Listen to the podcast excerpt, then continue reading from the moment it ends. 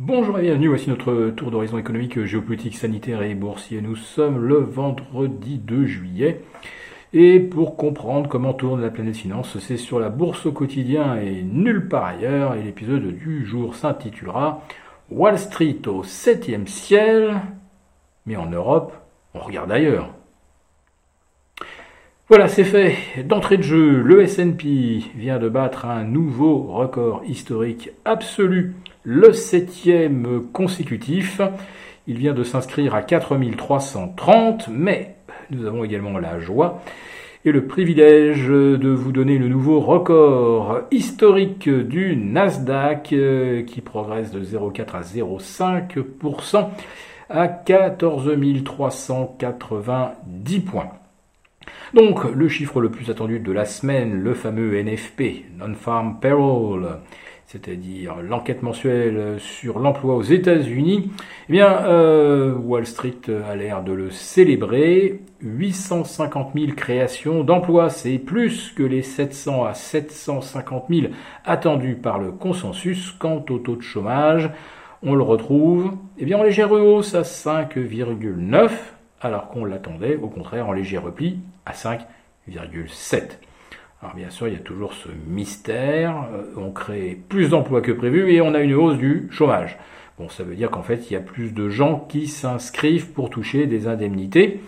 Euh, il faut dire que les Américains donc euh, vont cesser de toucher certaines aides et certains subsides, justement à cause des conséquences de la pandémie et de l'arrêt euh, administratif, si on peut dire, euh, de l'activité de certains secteurs. Donc maintenant, des gens se réinscrivent au chômage puisqu'ils ne touchent plus les aides. Voilà, il y a une certaine logique.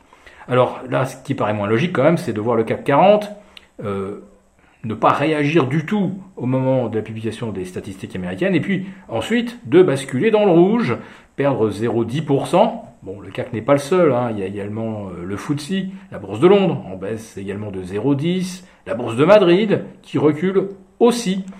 Euh, si on vous avait dit que le S&P allait battre un septième record consécutif et que le Nasdaq allait en battre un, cinquième en, six ou sept séances, vous n'auriez pas parié forcément que ça allait consolider sur les places européennes. Ainsi, le CAC 40 cette semaine perd environ 1,10%. C'est d'autant plus contre-intuitif que les marchés de taux, eux, vont très bien. On ne peut même pas incriminer la tension des taux. Euh, le rendement du 10 ans français euh, tourne autour de, 0,11. Euh, autrement dit, c'est une belle semaine. Hein. Il n'y a pas eu de tension des taux, au contraire. On est plutôt sur une amélioration. Même chose pour les Bundes allemands. Et aux États-Unis, des bons chiffres donc de l'emploi ne font pas non plus grimper les rendements à 1,44. Alors, c'est rendement obligataire bien sage, c'est apprécié à Wall Street et ce n'est pas valorisé en Europe. Donc l'explication, bah, c'est que probablement on assiste à un rééquilibrage entre l'Europe et les États-Unis. N'oublions pas que le CAC 40 à un moment gagnait 20%, tandis que le S&P en gagnait à peine 14. Bon, le S&P s'est rattrapé, il en gagne maintenant plus de 15, tandis que le CAC 40 n'en gagne plus que 17. Et puis surtout, bah, prendre des bénéfices sur les valeurs européennes, ça permet de dégager du cash et effectivement de s'assurer qu'on a les moyens de tirer les cours outre-Atlantique.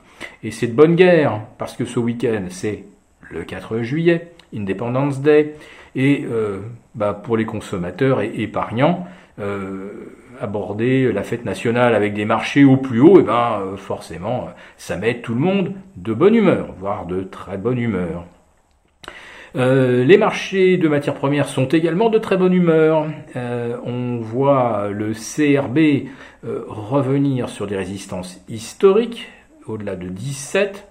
Donc là, je vous parle d'un ETF CRB, mais qui sert vraiment de référence. Et le baril de pétrole également revient sur ses plus hauts à 75,7 à Londres. Et on est là sur des niveaux euh, records depuis le, mois d'août 2018. on attend toujours la décision de l'OPEP d'ailleurs. Vont-ils ouvrir ou pas beaucoup le robinet? Pour l'instant, il n'y a pas de consensus.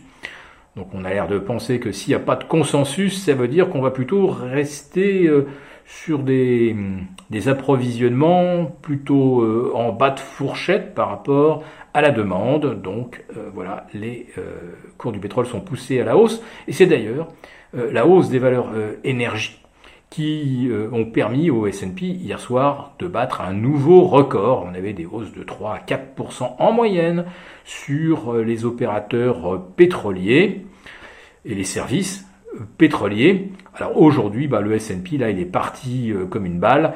Euh, cette fois-ci, il y a pratiquement tous les secteurs qui participent à la hausse.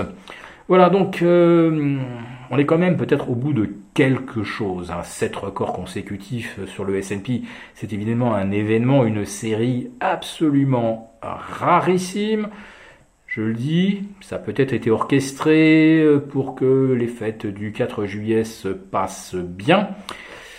Lundi, on verra s'il y a du suivi dans l'intention de faire monter les cours. En tout cas, euh, les acheteurs, ne sont pas là.